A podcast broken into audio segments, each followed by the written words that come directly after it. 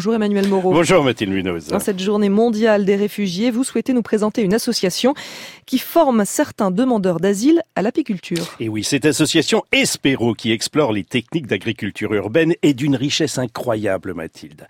Carlos Arbelaez en est le directeur. Ce réfugié colombien est arrivé en France l'hiver 2011. Il a dormi dans la rue plusieurs semaines, puis grâce à une main tendue, il s'est euh, inscrit à la fac de droit, a repassé ses diplômes, a enchaîné avec un master à Sciences Po avant de travailler pour le Haut Commissariat des Nations Unies aux réfugiés. Enseigner l'apiculture aux réfugiés le mobilise particulièrement car pour lui, les abeilles sont des ambassadrices. Carlos. Je crois que les abeilles sont les réfugiés de la nature.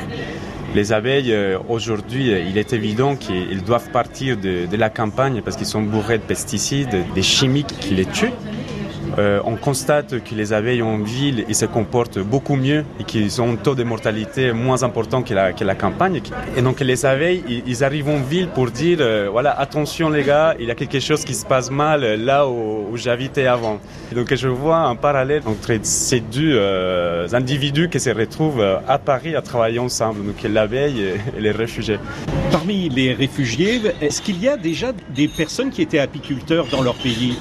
Pour beaucoup d'entre eux, c'est des gens qui, qui, avaient déjà des compétences euh, et beaucoup de gens qui, étaient des agriculteurs et qui connaissaient à peu près plus ou moins l'apiculture par différentes techniques. Donc l'apiculture, la, euh, je dire, sauvage, où on allait euh, chercher les essaims dans, les arbres, sans protection bien sûr, et qui qui voient un autre type d'apiculture en France et se disent voilà et ça m'intéresse de pouvoir le faire euh, de, de, cette manière. Et comment se passe la formation? Eh bien Mathilde, il y a une partie théorique étalée sur plusieurs semaines, puis on passe à la pratique dans les ruchers avec entre autres l'installation de l'essaim.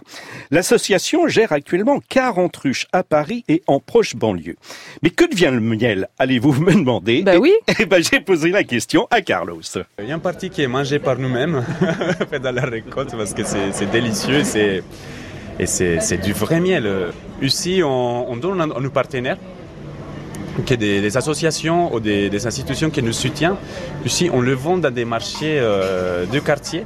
Mais cette année, je pense qu'on aura euh, peut-être autour de, si tout se passe bien, parce qu'il a fait très, très moche, si tout se passe bien, on aura presque une tonne de miel qu'on qu pourra vendre. Carlos, ce miel que vous produisez, il a quel goût? Il n'a pas le goût du béton? Pense que j'ai mis un peu de temps à trouver ses goûts parce que c'était assez complexe et je pense qu'il qu a le goût de la résilience en fait ce miel.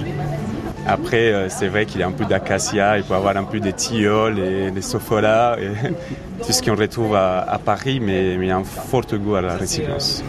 Cette année, 50 personnes suivent la formation Espero. Elles vont pouvoir ainsi prendre soin des 6 millions d'ambassadrices réfugiées à Paris. L'association Espero dans l'esprit d'initiative, une chronique à podcaster sur franceinter.fr. Bonne journée, Emmanuel Moreau.